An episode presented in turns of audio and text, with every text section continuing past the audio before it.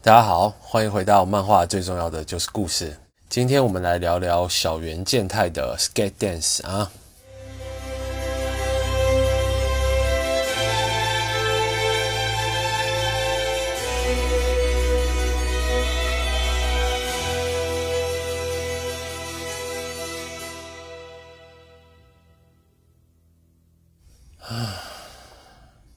其实昨天晚上我就已经想要录这一集了。原本是想要讲三部搞笑漫画推荐给大家，但是录着录着，我就想，哇，不行，这个《Sky Dance》这部漫画对我的人生的影响真的太重要了，我实在舍不得把它放在推荐漫画，就只是把它单纯的放在推荐漫画的名单里面。嗯，必须要来好好的单独的来聊一聊。虽然说对这个作者小原健太的讯息不多啊，对他的背景资料不多，他是美术大学毕业的，所以他本身就是算是本科生吧。但他就是从小就知道自己会成为一个漫画家。他在成为正式的漫画家之前，他最有名的经历应该就是啊，他是空之英秋老师，也就是《银魂》啊，《银魂》的作者的助手，所以。我相信这个经历对他的漫画创作一定也有很深的影响，因为他从他的漫画里面，他画的是搞笑漫画嘛，啊，《银魂》算是长久以来搞笑漫画里面的一把手，虽然说现在已经有点不行了，太拖了，的确是有点啊，已经完结了。到了后期真的是就有点太拖了，可以看得出来他跟空之英秋的好交情啊，就是他之后自己。在二零零七年的时候开始正式连载自己这部《Skate Dance》。二零零七年的那个时候，我正在哦仔细回想了一下，我是大学二年级，我自己啊本人啊好瑞好好弟本人啊，那个时候是大学二年级，那个时候好像没有什么空看漫画，那个时候都沉迷在魔兽世界里面，然后每天打打麻将，然后刚学会麻将嘛，大学那个时候。天天就过着非常开心的生活，无忧无虑的大学生活啊！所以那个时候没有看这部漫画，所以比较可惜的是，我是长大到啊开始工作的时候，才突然有一天翻到这一部漫画，诶，怎么有两百八十八话？哦，而且是在少年 Jump 上面连载了六年的作品，哇，那一定很厉害！在这个少年 Jump 这个激战区当中，你可以画搞笑漫画。然后连载了六年，哦，那肯定非同一般啊！我就很兴奋的打开这部漫画来看了。我记得我看漫画比较少笑出声的，所以如果能让我捧腹大笑的漫画，我一定都是印象非常深刻的。《Skate Dance》它就是其中一个。我最近也在重看了一遍，觉得很多笑点也是到现在还是觉得很好笑的啊。所以作为一个搞笑漫画，它对我来说是。就非常合格的，完全没有羞耻的，啊，一点也不羞愧的推荐给大家这部《Skate Dance》。但它不仅是搞笑漫画这么简单啊，它里面其实还有很多很感人的地方，还有很多很深刻的剧情。那这个小原健太，说真的，他这一辈子目前他现在还有另外一部叫《比方的阿斯特拉》，啊，这一部我们就之后再聊。但基本上大家只要讲到小原健太。就会想到他这部代表作《Skate Dance》，甚至到了现在，很多他的读者也对这个《Skate Dance》念念不忘啊！你到现在还是可以看得到，就大家在讨论搞笑漫画的时候，会讨论到这部《Skate Dance》。《Skate Dance》里面，它其实最重要的是，它奉行它编故事的方式是奉行的角色先行。就是非常角色主义的一位作者啊，有些编剧的方式是这个样子的，他们盛传的一句话：先有了角色，你就有了故事。《Skate Dance》里面的角色都非常的有趣啊。先讲他最主要的三位主角啊，三位主角，第一个是 Bossam 啊，Bossam 他是整部漫画的男主角啊，是一位 爱哭，然后又白痴，有点懦弱的。但是，一旦他戴上了他是一直戴在头上的那顶蛙镜之后，他就会进入了非常集中的模式，然后常常可以解决很多问题。然后跟他搭配的另外两个角色，另外一个就是女主角啊，女主角，但她这个女主角跟一般我们梦想中的女主角不太一样啊。这个女主角她是个性非常刚烈啊，非曾经是不良少女，甚至被人称作鬼姬的高中女生姬子啊。还有另外一位我自己本人最喜欢的角色叫做 Switch，这个 Switch 她戴个眼镜，然后整天就背着一个笔记本电脑。他自己是从来不开口讲话的，他要讲话的话都是透过呃笔记本打字，然后让电脑发出声音来讲话。就这么三个角色，他们在自己的高中开蒙学园里面创立了一个啊学员救援团。这个学员救援团是一个社团，他们每天就是在社团里面等着别人上门。然后帮他们，呃，帮学生们解决他们没有办法解决事情。所以这个漫画它每一基本上是一回一个故事啊，一回就是一个解脱或者是解决一个事件。如果碰到比较大事件的话，可能作者会用三回或者五回来画完一套故事。但基本上就是这种章回的形式啊，一回一个故事，或者是两三回一个故事这个样子啊。所以它阅读起来。然后是很容易的，你可以常常花个几分钟就看完一回故事，然后就算了。甚至你也可以一整个晚上，然后看好几本，因为它总共出到最后单行本总共三十二本，哇，这产量也是非常厉害，可以出到三十二本。而且这部漫画早就在二零一三年的时候就已经完结了啊！如果大家要看的话，如果你现在是高中生，哇，那你可以穿着高中校服看这部漫画的话，那就太好了。这肯定非常有感觉，因为它里面描述的，虽然说它是搞笑漫画，然后主要是以像《银魂》那个样子的，因为常常有人昵称这部叫做校园版的《银魂》嘛。那我觉得远远不止这些，它不仅仅是校园版的《银魂》那么简单，它透过各个角色塑造出来的世界观，我甚至觉得可以称呼它为高中生版的哆啦 A 梦那种感觉。因为他的世界观就是这么完整啊，你可以很深刻的体会到它里面每个角色的每一句对白的感觉，甚至你在里面也会碰到一些我们上学的时候都知道会碰到很多各式各样的同学嘛，它里面就是会碰到很多很奇怪的人啊，很奇怪的老师，发生很奇怪的事情，因为毕竟是搞笑漫画嘛，它是没有想象力是没有边界的，所以有时候也会有一些有趣的单元剧，比如说他们。啊，背景换成宇宙忍者啊，什么这种，好，其中里面有一个我很喜欢的设定是那个女主角姬子啊，第一女主角姬子，她随时随地都会吃着一根棒棒糖，她吃的那根棒棒糖啊是有名字的，叫牌子叫做甜甜棒棒糖，甜甜棒棒糖它的口味都常常都非常奇怪，比如说生干口味，或者是鸡肉串烧口味。然后还有一些什么味增茄子甜乐口味啊之类，超级难吃，只有机子一个人喜欢吃，其他人吃的话就会就就马上就会吐出来，因为味道实在是太恶心了。啊，这个甜甜棒棒糖，他们有一回的故事就是这个样子，偏偏这个甜甜棒棒糖，它的包装纸本身就是抽奖券，所以有一次他们为了收集到这个甜甜棒棒糖的这个限定的商品。他们每个人都帮忙机子在那边吃那个棒棒糖，但是每个人一吃就吐，太恶心了。好，所以这个过程也是蛮好笑。那一回哦，也大家一定都会知道的。讲到甜甜棒棒糖啊，就会想到 Skate Dance 里面非常标志性的一个一一个产品啊。那它里面还有一些，比如说立志做武士的高中生，他的人设就是就是武士啊，但是他这个武士的。刀技是非常的强，但是他只有在集中精神的时候，哦，这个武士的这个高中男生的这个角色啊，他必须要吃薄荷糖才会变得非常的强。可是他有一次就是去找这三人组 skate 电视他们叫 skate 团啊，他去找他们就是求助。虽然说我的刀技非常的强，但是我常常被对手打败，到底是为什么？所以他们就去看他的比赛，发现他一吃薄荷糖之后，他比赛之前一定会先吃一个薄荷糖。然后就会变得非常的强，然后可是那个薄荷糖马上吃完了，吃完之后他就变得有点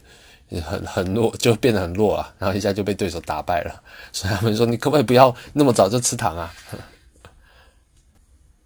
然后其他还有一些，比如说少女漫画家啊，里面有个立志成为少女漫画家的角色，他只要一出来，这个画风，作者的画风自动就会变成少女漫画。作者他自己说，他是非常喜欢这个角色的啊，因为非常的他自己也觉得非常的有趣，因 为可以恶搞很多其他少女漫画的感觉。但是这个立志成为少女漫画家的这位少女呢，高中少女，她画的超烂，比小学生画的还烂。所以你看他的，只要讲到这个角色的时候，作者画风就会变得非常不稳定，一下子是少女漫画，然后。画中画的话，就是那个少女画的漫画，非常的非常的丑，超丑。作者他有时候也会说，我可以成功的画出这么丑、这么弱智的图，他自己也觉得很开心呢。所以里面就有很多这种很很特别的角色啊，这也是为什么会说他是角色先行的那种漫画家。作者其实他从第一话就有这个习惯，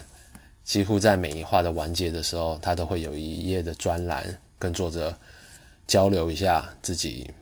呃，画这幅画的时候的动机是什么？比如说第一话结束，他就会说，虽然说是第一话，那他其实是先挑了别的故事，啊，希望大家透过别的故事来认识他这个 skate dance 里面最重要的 skate 团最重要的这三个人啊，Boson 机子跟 Switch。但是后来因为跟编辑部讨论，他们最后还是选了这一话来当做第一话，然后希望读者们也会喜欢，然后。用最安全的方式来认识这三位角色，但这个故事他自己也是认可的，所以慎重的考虑之后，他决定还是用这一篇来当第一话的这些作者的这种小心得。他从第一话开始，一直到两百八十八话结束，每一篇的故事完结的时候，作者都会留这么一个小专栏跟读者做交流。这个在说的放眼说的漫画界里面来说，也是非常难得的。就是身为一个作者，竟然有这么多废话要说，但你也可以透过这个来更加认识小原健在他作为作者的时候的想法，因为他完全完完全全毫无保留的，就是告诉你他的创作秘辛，还有他的后面他创作这些故事的时候，脑袋里面在想什么。本来应该是这个样子的，但后来他决定这个样子什么的。所以到看漫画看到后面的时候，你也会非常期待，就是每一话结束的时候啊，作者有一篇这个小交流。那这一些小交流后来也变成啊，作者回答读者的来信啊，就是有些读者他们会寄东西来，然后或者是问这个作者一些很呃不很奇怪的问题，或者是或者是有关他作画的时候他们想要知道的事情。作者的画工也不错，的确是。因为毕竟是少年周刊嘛，你必须要登在 Jump 上面的话，你画工一定要有基本的、基本的功力的。作者画的也是就非常的顺眼啊，虽然说一看就是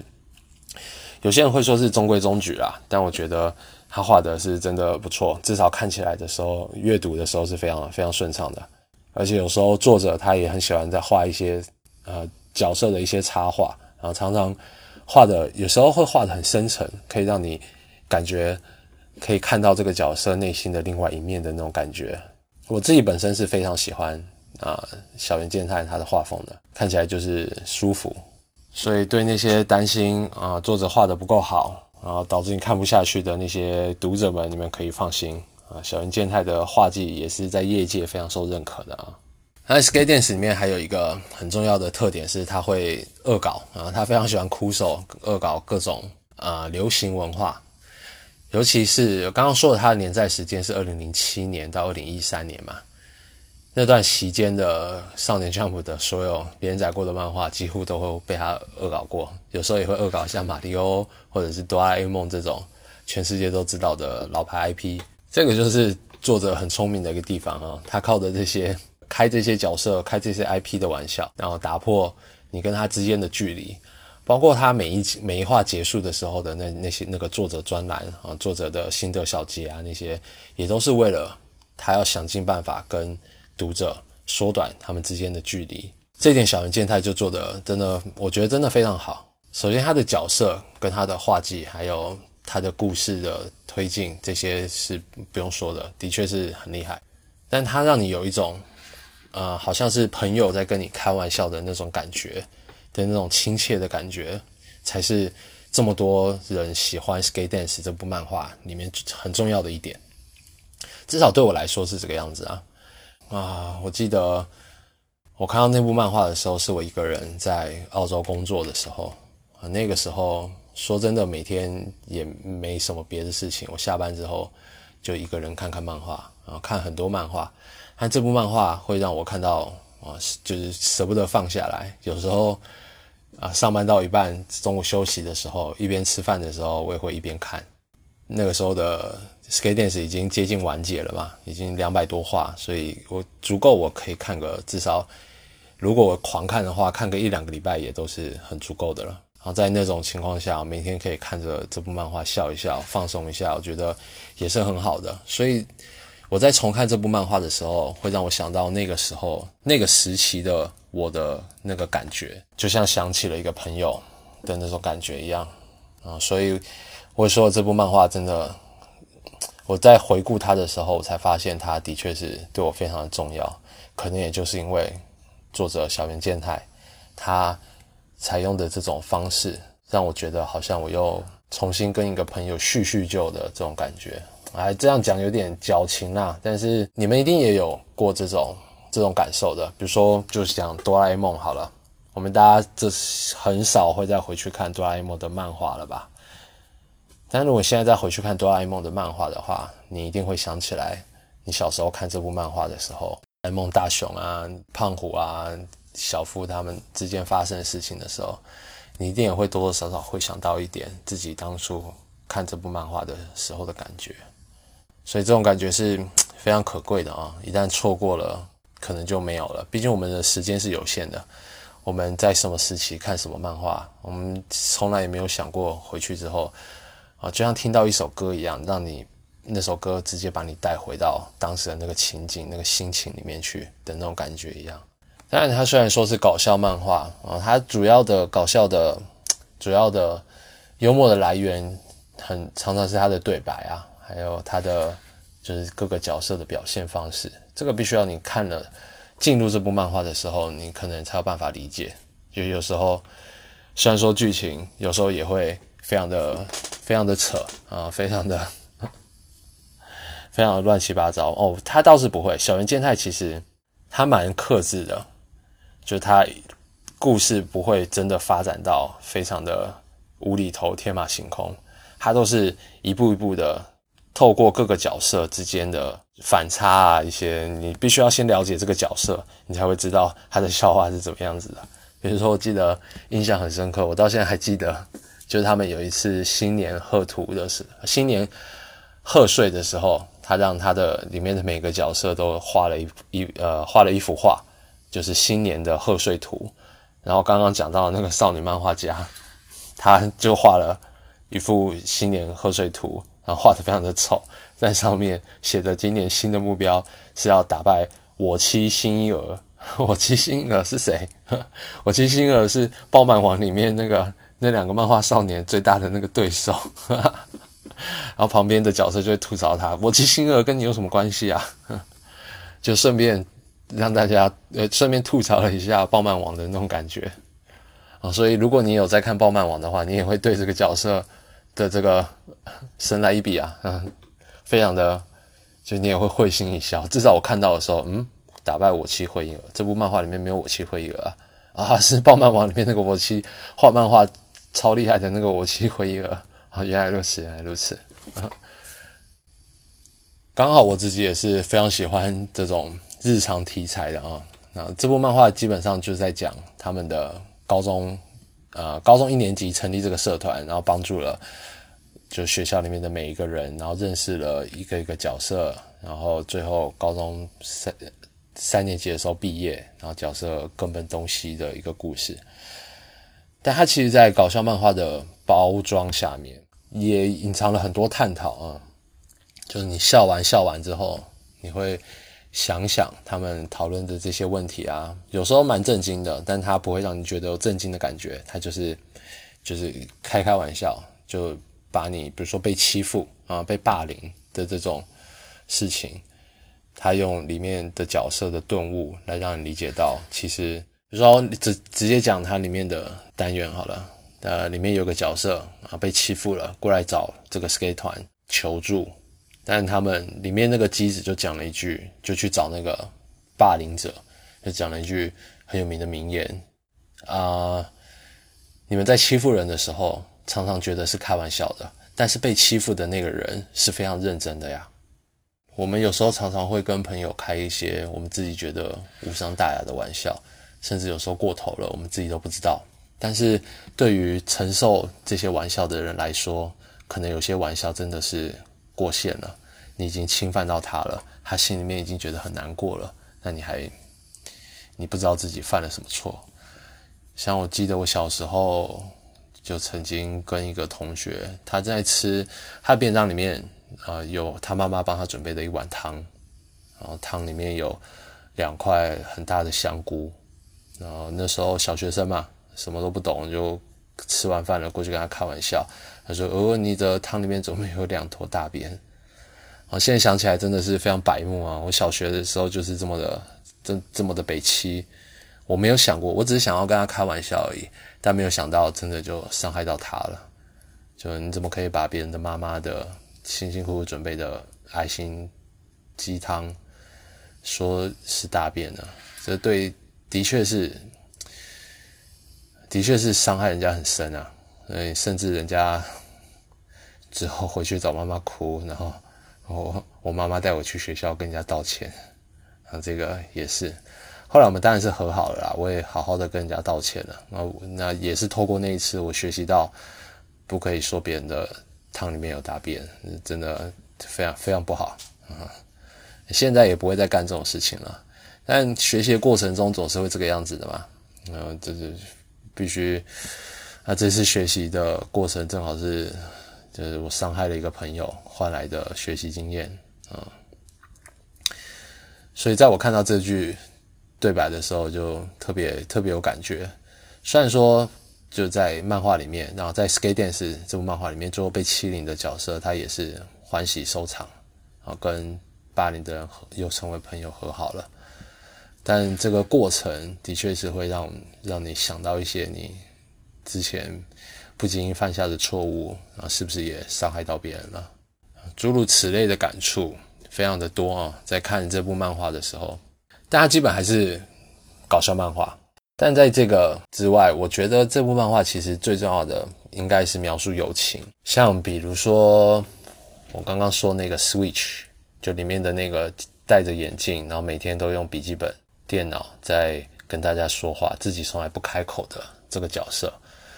作者也放了很多心力下去描写这个角色，他平常就蛮好笑的，因为他就是冷面笑匠、冷面吐槽的的这种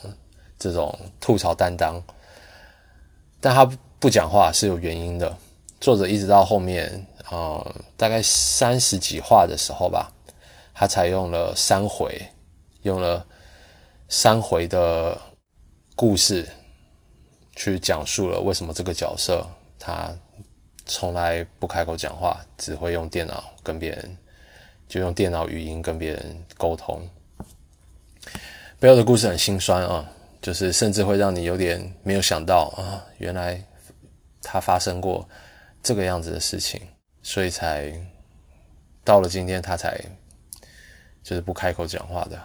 啊。至于发生了什么，我希望大家可以就自己去看一下，因为那个时候的对我的。冲击还是蛮大的，因为原本都是一一路搞笑一路搞笑，大家也就觉得没什么，这可能就是他特色吧。他每天这个 Switch，他每天就是用电脑语音在跟别人沟通，可能是作者想要搞怪，或者是给角色的这个设定。但他其实背后是有个非常悲痛的故事的哈。他这个悲痛的故事就是导致于他啊，从此不跟别人讲话，啊，只用电脑。在里面每天打字，每天跟别人那个，但能够把他从这个痛苦的深渊，把 Switch 从痛苦的深渊中拉出来的，其实就是男主角 b o s s o n 的那个友情，而且还不是普通那种热血的友情啊，是那种 有点烦人的那个，每天都去烦他，每天都甚至打破窗户啊，就是就为了把他从家里拉出来啊，这种比较震惊的这种话题，但是很棒的，我非常喜欢这一段的故事。当然，女主角那个机子啊，她从不良少女变成这个学员救援团里面的第一女主角的这个背后也是有一个关于友情的故事，所以她其实我觉得这部漫画与其说是搞笑漫画，那讲的更精确一点，应该说是描写友情的搞笑漫画啊。平常就是他们发生在学校里面，朋友跟朋友、同学跟同学之间各种搞笑的事情，但是到了最后。他每一个角色后面都是有一个自己的故事的，这点我就非常的好，因为你不是只是单纯的在看一部搞笑的漫画，你还可以从里面得到一些啊人生的历练，或者说会想起一些你跟朋友之间曾经也发生过这样子的事情。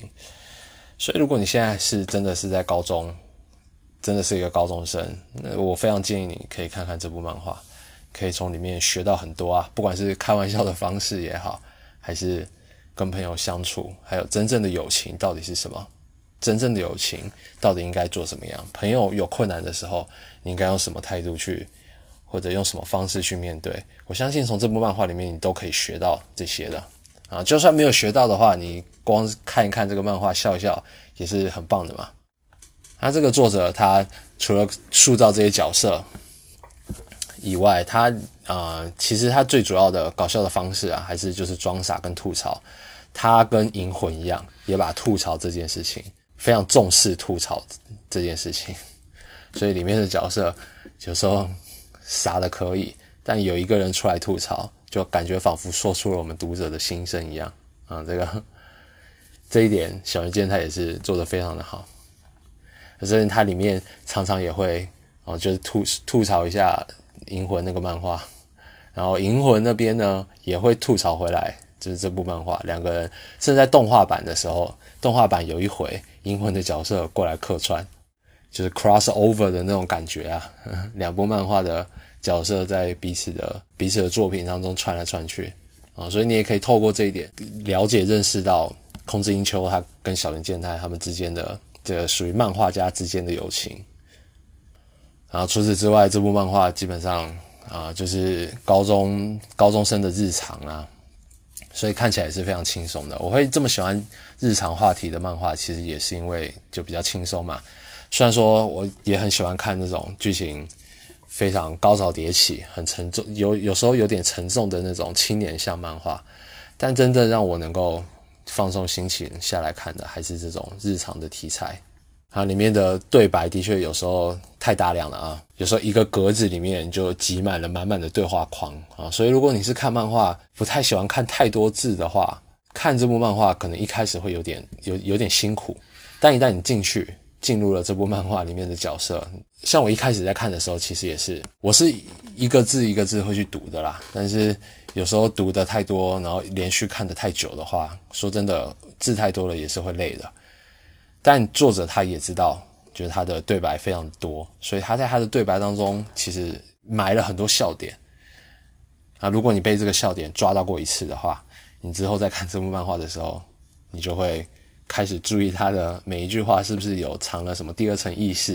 然后会去钻研，会去钻研它里面的对白啦。好，一旦你开始就享受这些对白的时候，享受就是角色们彼此之间的对话的时候。他的这个大量的对白，这个时候就变成一个优势了。从什么时候开始呢？就是从你看这部漫画大笑出声的那个时候开始。啊，我看漫画的习惯一直都是这个样子的啊。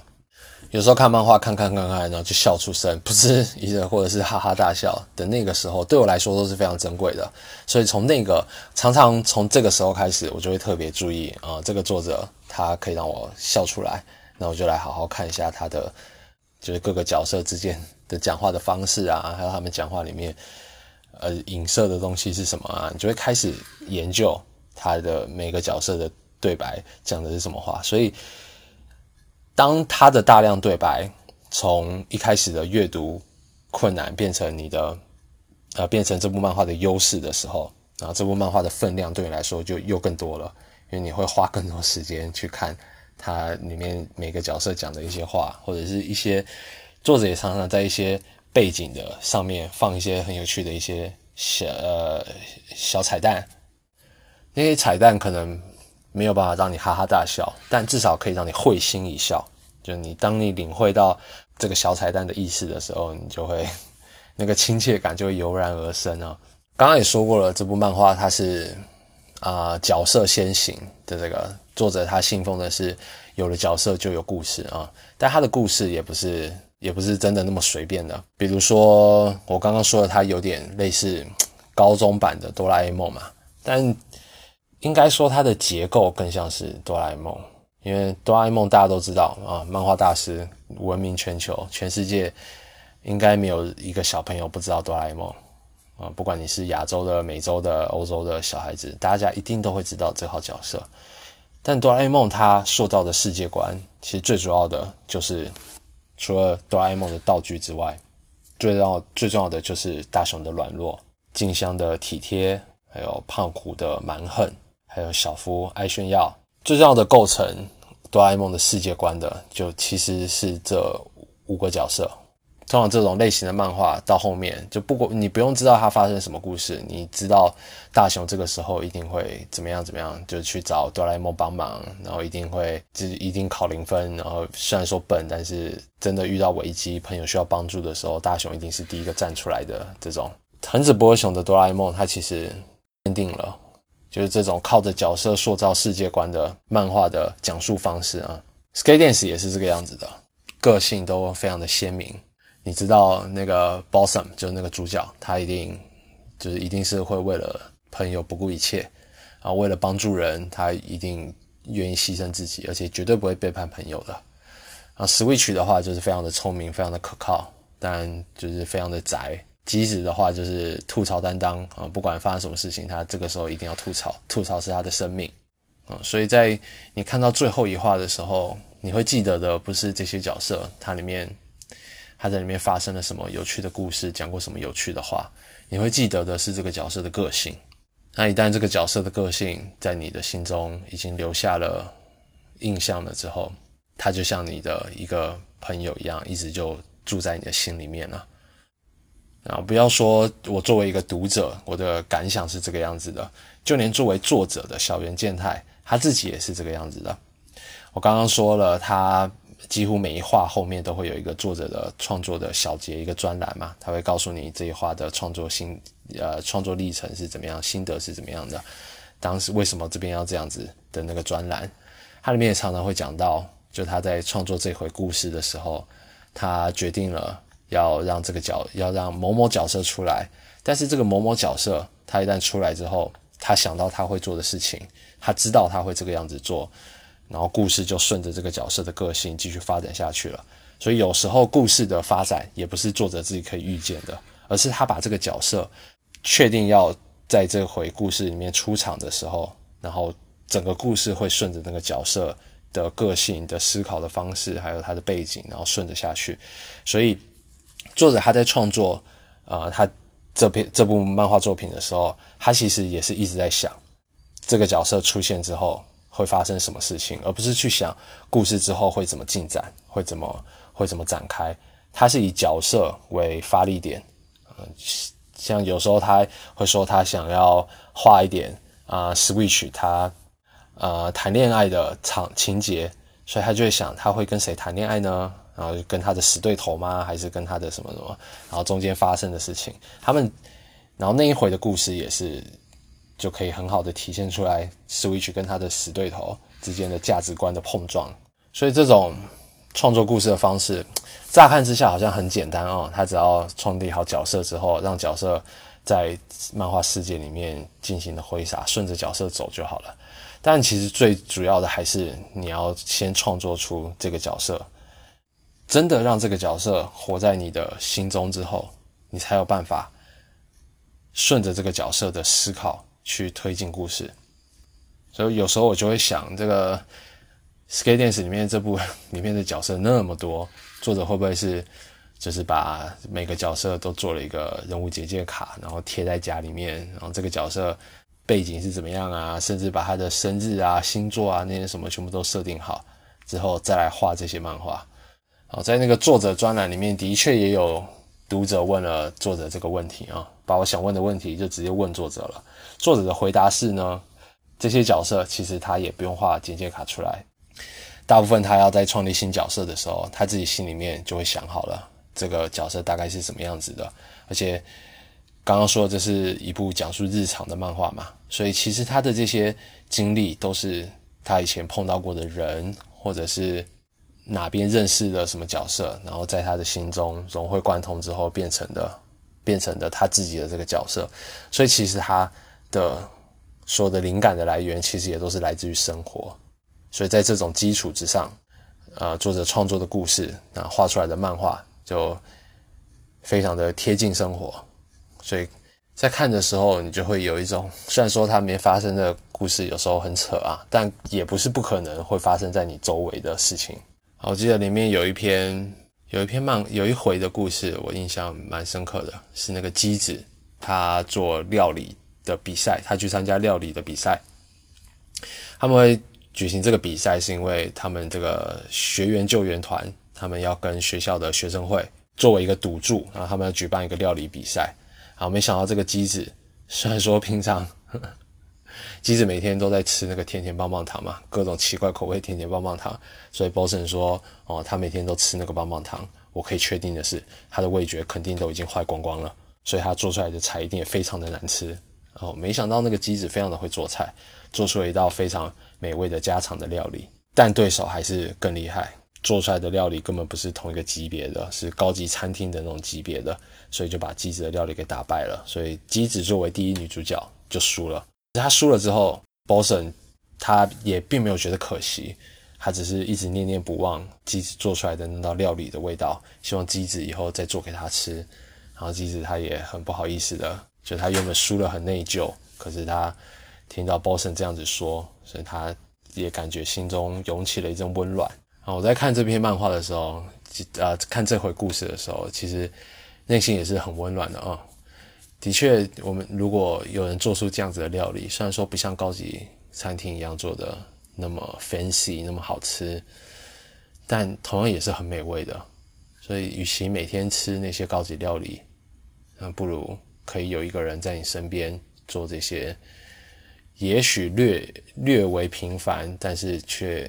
依然美味的这种温馨的料理给你，那不是更幸福的一件事情吗？当然，里面类似这样子故事的还是有很多啊。我们现在啊，毕竟大家都已经长大了嘛，呃，现在我都三十几岁了，可能在看到这种还是有点煽情的这种剧情，会有点。有点哦，原来如此的那种感觉。但如果你真的周围有一个这样子的人的话，有时候料理真的重要的不是口味，是他的做料理的人的那个心意的这种感触啊。这样子不是也挺好的吗？这部话后来在二零一三年结束了啊，它总共连载了六年的时间。在这个六年之中，作者几乎是哦非常准时的每个礼拜。在周，毕竟是在少年 Jump 上面连载嘛，然后每个礼拜都准时的出刊，中间几乎就没有什么请过假，所以这六年当中，小原健太他其实是过着非常高强度的漫画家的生活的啊，呃，就是在 Jump 这种一级战区，所以他当时的压力肯定是可想而知是非常非常大的。但作者在整个漫画的创作过程当中，他并没有让你觉得他画的很辛苦。他一从头到尾都是秉持着一样的热情的在创作这部漫画，虽然说有时候也会抱怨一下，就是想要多睡一点啊，或者是根本没有时间可以去赏花，可以去干嘛干嘛的。可是他还是一样，就并就是他从头到尾的热情都是没有变的，呃，故事的质量也都没有，也都保持了一定的水准，所以难怪可以在这个一级战区啊，Jump 这个一级战区里面奋战了六年。但可能也是因为这个样子，那从二零一三年啊《Skate Dance》结束之后，作者有大概三年的时间都没有画任何作品啊，好好的休息了一把。后来接下来的三年，他都没有再推出新的作品，所以我们有时候也会担心啊，那个那那段时期也会担心会不会作者就这样子，因为有时候是这个样子的嘛，漫画家他们。结束了连载之后，好久都没有再推出其他的漫画，嗯，好不容易再推出来了，结果又摆脱不了他前一部作品的那个影响力，然后没有办法再超越自己的前面一部，所以这部漫画就变成他一生一次的表演，嗯，有时候我们也会这样子担心的嘛。但小原健太他在创作故事、在创作漫画这上面还是非常有一套的啊。他之后的那个比方的阿斯特拉，啊在二零一九年的时候，其实也得到了漫画大赏啊，第十二回的日本每年都会举办一部，呃，举办一次的漫画大赏的最大奖。他在那一年甚至打败了那个迷宫饭啊，迷宫饭大家一定都知道的啊，那段期间最红的漫画之一。但小原健太的后面一个作品，比方的阿斯特拉，甚至打败了那个迷宫饭啊。获得了二零一九年的漫画大赏，前一年是那个 B Star，然后在前一年是那个想成为小说家的方法啊，这几部也都是非常非常牛逼的漫画，所以他其实创作的他创作的品质其实是非常有目共睹的啊，一直到现在也也都不断的在创造啊各种新的得奖记录，所以在这种认证之下。啊，这样子的作者画的三十二卷搞笑的漫画，甚至到现在都说的很多读者都啊念念不忘。我有时候常常在一些搞笑漫画的版上面啊，还会看到大家偶尔会讨论一下这部漫画啊，对他们的影响啊，对他什么？我也是受影响的其中一个人之一。Skate Dance 那部漫画在那个时候，他还做了一些啊有创举的事情，比如说广播剧啊，他。特别为了这部漫画推出了广播剧啊，从那个那个时候，他们就已经在开始流行广播的这种东西了，反响也都挺好的。呃，甚至你可以在那个作者专栏里面看到一些读者的来信，说他们听了广播剧，然后非常的感动，可以用另外一种形式去感受他的作品，他们也觉得非常的好，非常的非常的难得啊。但广播剧我是没听啊，毕竟是日文的，但。从在那个时期就做着这么这么新潮的事情，对漫画作品来说，这个那个时候是非常难得的，算是业界的首创之一吧。啊，这个 Skate Dance 里面其实也发明了一些运动项目啊，发明了一些就它里面漫画才有的下棋的东西，然后都非非常的无厘头，非常就蛮好笑的，就是他们运动的那些方式，还有下那个棋，那个棋叫什么海坡利阳棋。说是一个老师，他去中国的深山里面找一个叫做黄老师的人学习的一个一个神秘的棋子。男生玩的时候会非常的兴奋，但女生会一点兴趣都没有。女生不知道为什么没有女生在玩这种棋啊，但是这种棋是我们根本听都没听过，是作者自己自己瞎掰出来的一种棋啊。但真的有读者就非常喜欢，就他们还去原样打造了这个 这个棋。这部漫画最后完结的时候，它是以就 Skate 团他们的毕业典礼作为主轴结束的，非常好的用了一个反转的方式，最后用 Switch 就再度开口讲话，结束了这两百八十八话的大剧作。所以结局虽然说有点普通啊，但对我来说也是非常好的一个结尾，有始有终啊。所以这部作品不管从哪方面来看，我觉得都非常的完整。我在看完这部漫画的时候，其实那个时候我也是非常兴奋啊，因为好不容易碰到了一个这么喜欢、这么有、这么有真材实料的搞笑漫画，我也想要推荐给周围的其他的朋友。但不知道是他的名字取的名字取得不太好，还是怎么样？我每跟跟别人说 “skate dance”，“skate dance”，听起来都不知道在说什么东西。虽然说台湾有一个学员救援团这个中文名字啊。那你光看名字，你不太知道它里面在讲什么样子的故事嘛？所以这个推荐的力度也都是比较比较小。其实像我这么喜欢搞笑漫画的人，嗯，真的能够让我留下记忆、愿意推荐给别人的，说真的不多。因为我觉得每个人的笑点都不太一样嘛，可能有些时候这个地方你觉得好笑啊，这个是这个地方你觉得不好笑啊，每个人的这个笑点是很难去抓的。所以我觉得搞笑漫画这种东西，其实往往才是比较比较私人的这种感觉。而且这部漫画里面，它其实它是每个单元每一回是一个单元，每一回是一个故事，所以它里面的题材也是真的是各种天马行空、五花八门，什么都有啊。有时候是猜谜，有时候是推理，有时候是纯粹的搞笑，然后有时候会探讨一下时下流行的电子交友啊，或者是。男生跟女生之间的那种校园的纯纯的爱情，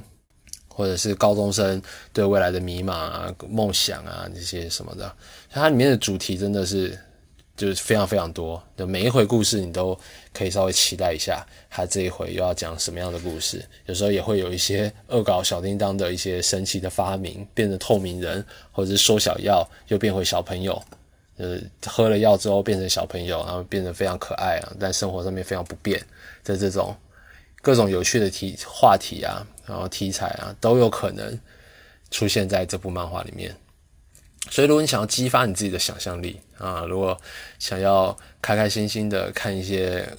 不可思议的日常故事的话，这部漫画绝对是首选之一啊。它有啊，还有一个很有趣的是它。每一回单行本的时候，前面都会有人物介绍嘛？啊，人物介绍，作者他自己在自己的专栏里面有说过，他的人物介绍的那个角色介绍的那个照片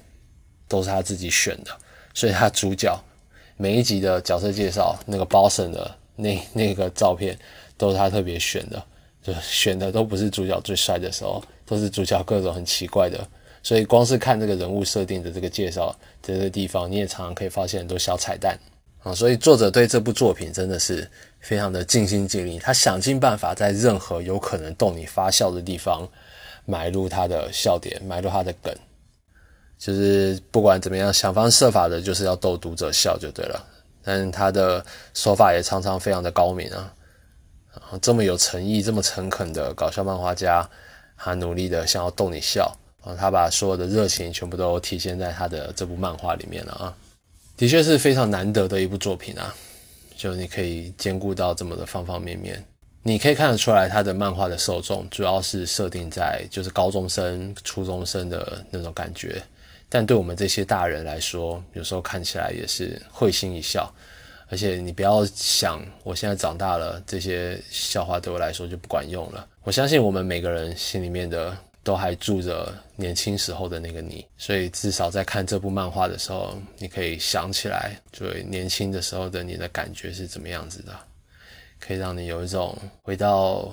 青春期的那种纯真的感觉，我觉得也是蛮好的。好啦，那今天因为只讲《Skate Dance》这一部作品，所以我们大概就讲到这边。最主要的还是希望大家啊，拿起漫画。就是现在看漫画真的很方便的啦。如果你是用 iPad 的话，你就下载一个漫画人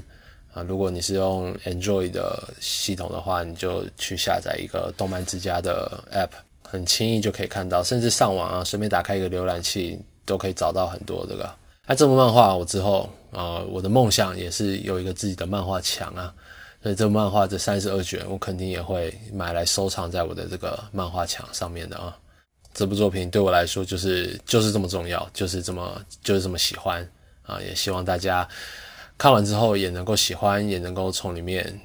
找回那个看着漫画捧腹大笑的自己。那我们今天就先讲到这边，先非常谢谢大家。如果你是在 Apple p o c k e t 上面收听我们节目的话，麻烦你也帮我留下个五星好评啊！如果是在其他 Spotify 啊或者是 SoundOn 这种。平台上面的话，我也不知道怎么样，你就内心里面默默帮我点个赞就好了啊！啊，非常谢谢大家，我是 Hody，大家拜拜。